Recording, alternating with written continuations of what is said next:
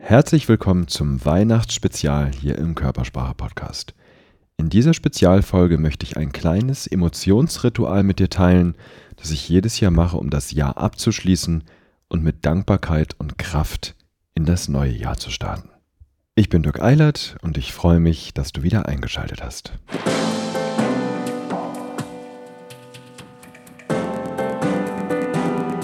Sehen, was Menschen nicht sagen. Der Körpersprache-Podcast von und mit Dirk W. Eilert. Wow, heute ist schon wieder der vierte Advent und das Jahr neigt sich so langsam dem Ende. Ich wünsche dir einen wundervollen und besinnlichen Adventssonntag.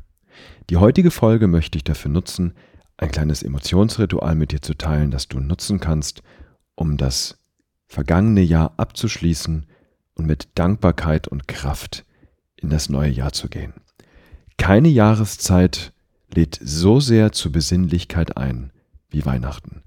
Weihnachten bringt uns in Kontakt mit uns, Weihnachten öffnet unsere Herzen.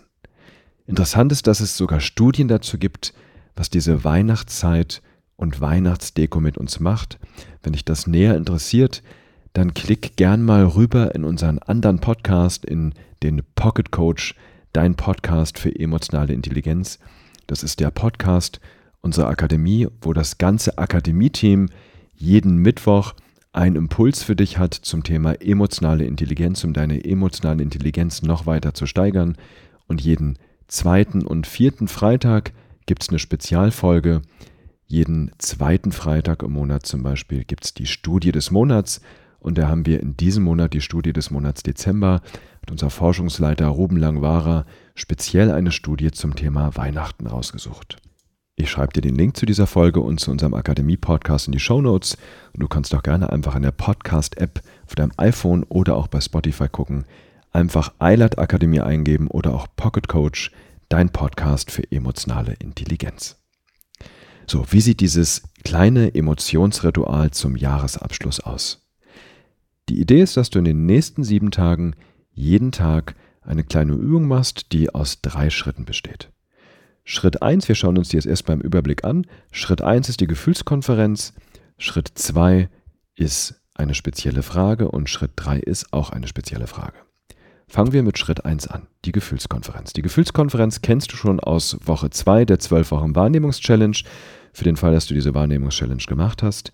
Das ist ein Kartenset, das sind 20 Karten auf denen unterschiedliche Emotionen abgebildet sind. Diese Gefühlskonferenz kannst du dir kostenfrei runterladen. Ich schreibe dir auch dazu den Link hier nochmal in die Shownotes. Dann druckst du dir die Gefühlskonferenz einfach auf festem Papier aus und schneidest dir die Karten aus. Und dann ist der erste Schritt, dass du dich ab dem ersten Weihnachtsfeiertag, also ab dem 25.12., hinsetzt und dich einfach für sieben Tage fragst, welche Gefühle habe ich dieses Jahr erlebt. Und die Gefühlskonferenz hilft dir dabei, die Gefühle ein bisschen besser reflektieren zu können. Und das ist übrigens eine Übung, die du wunderbar auch mit deinem Partner, mit deiner Partnerin machen kannst oder auch mit deinen Kindern, also mit deiner ganzen Familie. Das ist eine Übung, die euch sehr schön zusammenbringt, die die emotionale Nähe in der Familie fördert und die euch hilft auch, das Jahr nochmal gemeinsam Revue passieren zu lassen. Das ist ein unheimlich schönes Ritual.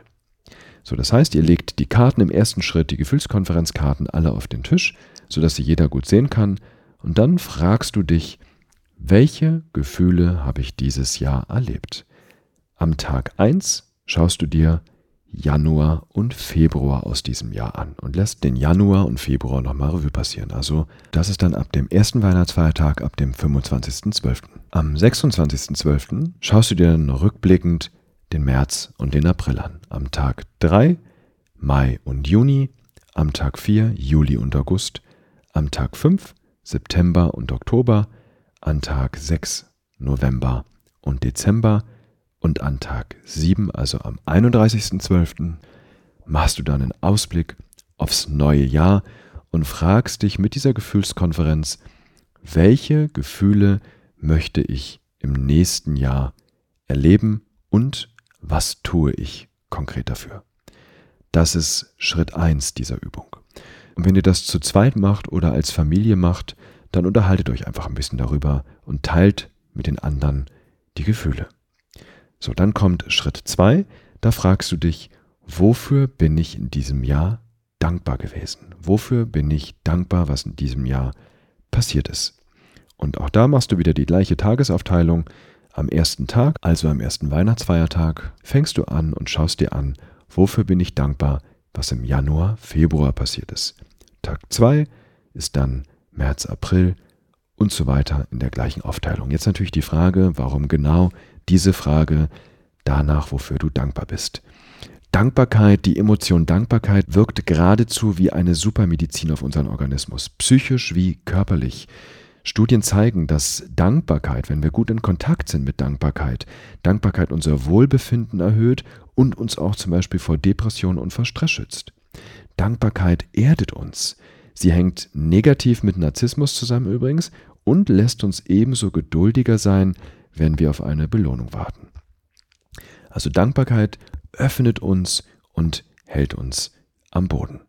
So jetzt natürlich die Frage, nach welchen Situationen kannst du da suchen. Es gibt einen kulturübergreifenden Trigger, einen Auslöser für Dankbarkeit.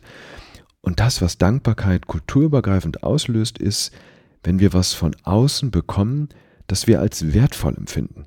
Wobei dieses Außen, von dem wir etwas bekommen, eine Person sein kann, ein anderes Lebewesen oder auch eine höhere Macht wie Gott, das Universum oder das Leben an sich. Das ist Schritt 2.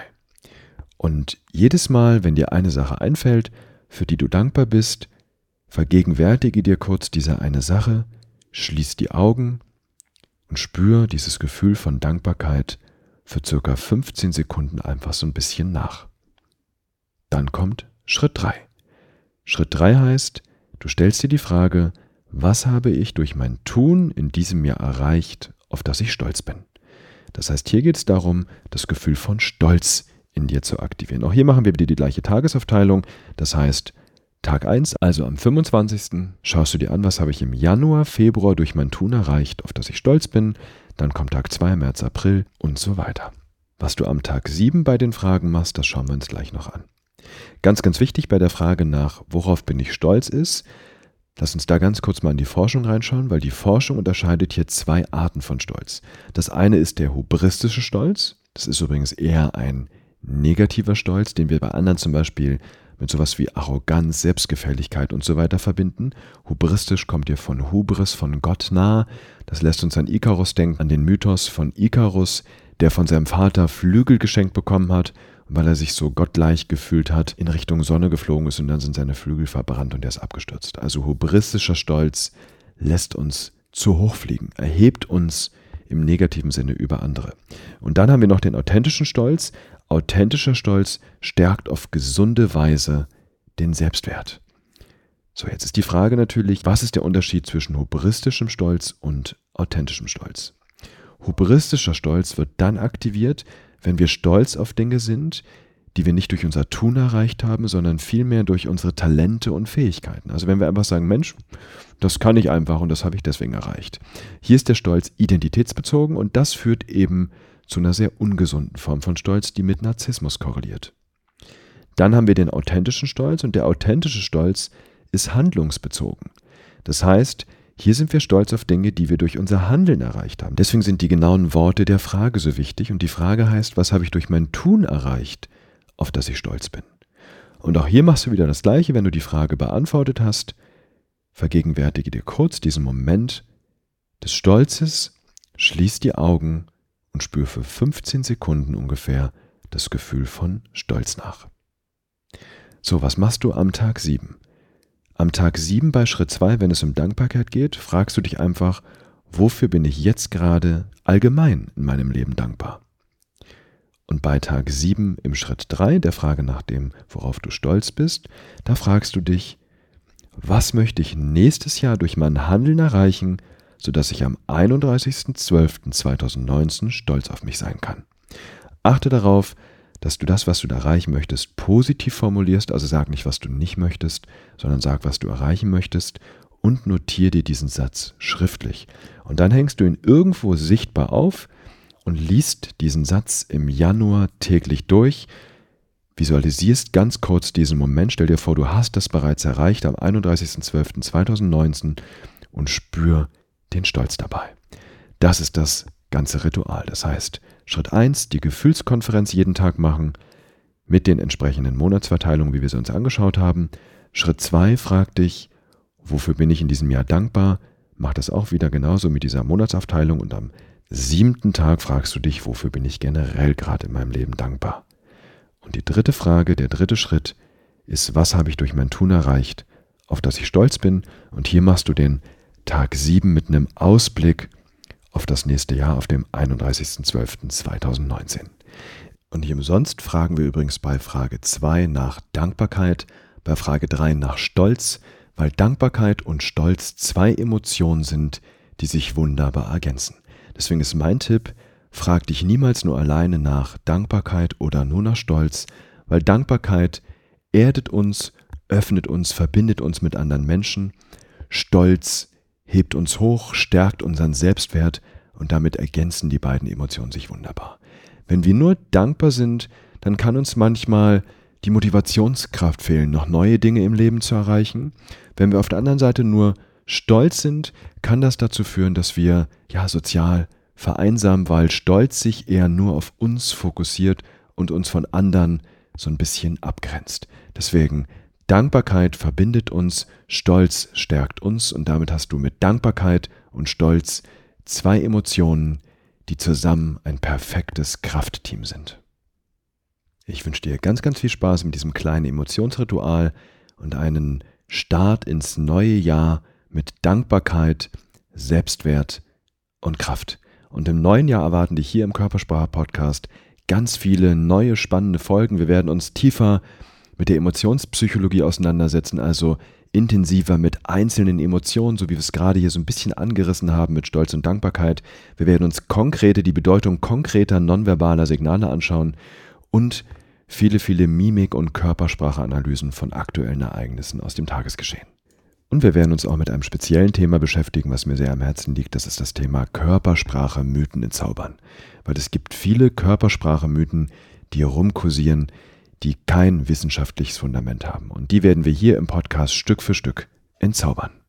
Ich persönlich bin sehr, sehr dankbar für die vielen positiven Rückmeldungen, tollen Rückmeldungen hier zum Körpersprache-Podcast. Dafür danke ich dir sehr und ich bin auch sehr, sehr dankbar für die vielen Hörer, für die vielen Hörerinnen, die jetzt schon da sind. Ich meine, den Podcast gibt es jetzt gerade mal seit knapp neun bis zehn Wochen. Also in dem Sinne, komm gut ins neue Jahr und viel Spaß mit dem kleinen Mimikresonanz-Emotionsritual.